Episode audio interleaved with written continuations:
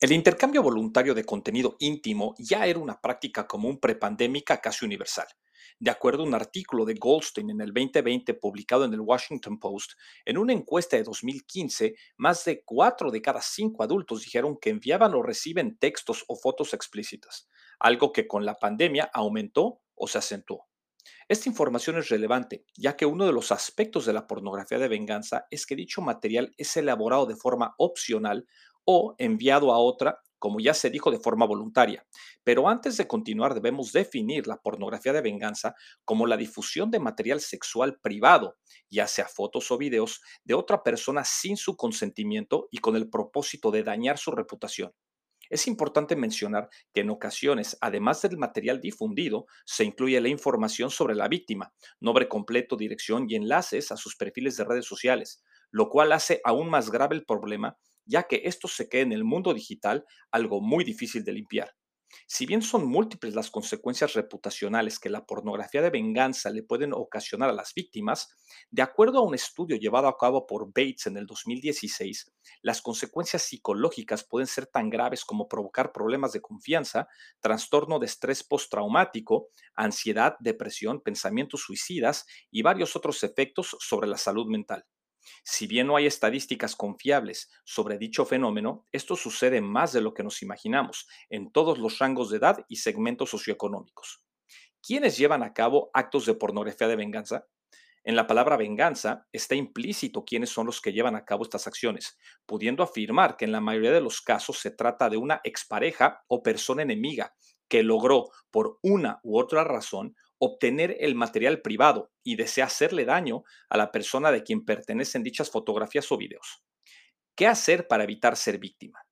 Realidad número uno. El ser humano es un animal que se guía por los sentimientos o impulsos, lo cual nos hace en momentos no pensar en las consecuencias de nuestras acciones. Realidad número dos. Es lamentable tener que vivir en un mundo en el que haya personas que nos quieren ver sufrir, sobre todo cuando se trata de una expareja o persona conocida cuyo objetivo es hacer daño o dañar una reputación. Pero en este mundo nos tocó vivir y en este mundo tenemos que aprender a cuidarnos. Realidad número 3. Muchos menores de edad y jóvenes están llevando a cabo prácticas de sexting sin la madurez para afrontar las consecuencias o simplemente sin el conocimiento de cómo esto podría perjudicarlos el resto de sus vidas. La única forma de no estar en riesgo de ser víctima de la pornografía de venganza es no tomarse fotografías o videos que pudiesen poner en peligro nuestra imagen o reputación.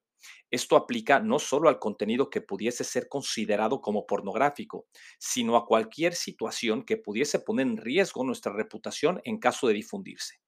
La fórmula es simple. Antes de tomarnos una fotografía o video, debemos hacernos la siguiente pregunta. Si esta fotografía se hiciera pública, ¿me perjudicaría? Si la respuesta es claramente un sí, pues entonces sabemos que no debemos dejar que nos tomen dicha fotografía o video. ¿Qué hacer si eres víctima de pornografía de venganza? Número uno, busca asesoría legal. Al detectar que tu contenido privado está siendo difundido en aplicaciones de mensajería instantánea como WhatsApp o está colocado en algún portal o red social, busca asesoría legal sobre cuáles serán los pasos a seguir y lo más recomendable.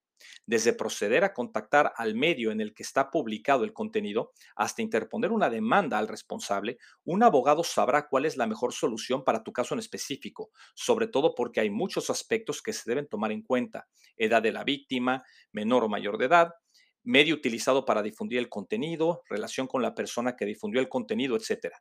De la mano con el abogado, también suele ser recomendable contar con una asesoría comunicacional que trabaje de la mano con el abogado en caso de que sea necesario emitir una postura sobre el incidente, así como establecer contacto con alguna parte que pudiese beneficiar la situación. De igual forma, un profesional de la comunicación podría ayudarte en trabajar tu reputación o branding personal posterior al incidente, pero lo primero es establecer una estrategia legal y el siguiente punto, que es el número dos, busca ayuda psicológica. Como bien se mencionó al principio del artículo, las víctimas de pornografía de venganza suelen sufrir problemas de confianza, trastorno de estrés postraumático, ansiedad, depresión, pensamientos suicidas y varios otros efectos de salud mental. Esto no debe ser tomado a la ligera. Si tú o alguien cercano a ti es víctima de esto, procura acompañarle a un psicólogo o terapeuta que te permita canalizar todos los sentimientos negativos alrededor de la situación y evitar que estos puedan volverse una amenaza a la vida. Por último, es importante establecer que cada caso de pornografía de venganza es distinto, pero en todos y cada uno de ellos será necesario buscar asesoría legal y ayuda psicológica por las siguientes dos razones. Número uno, los responsables deben ser castigados.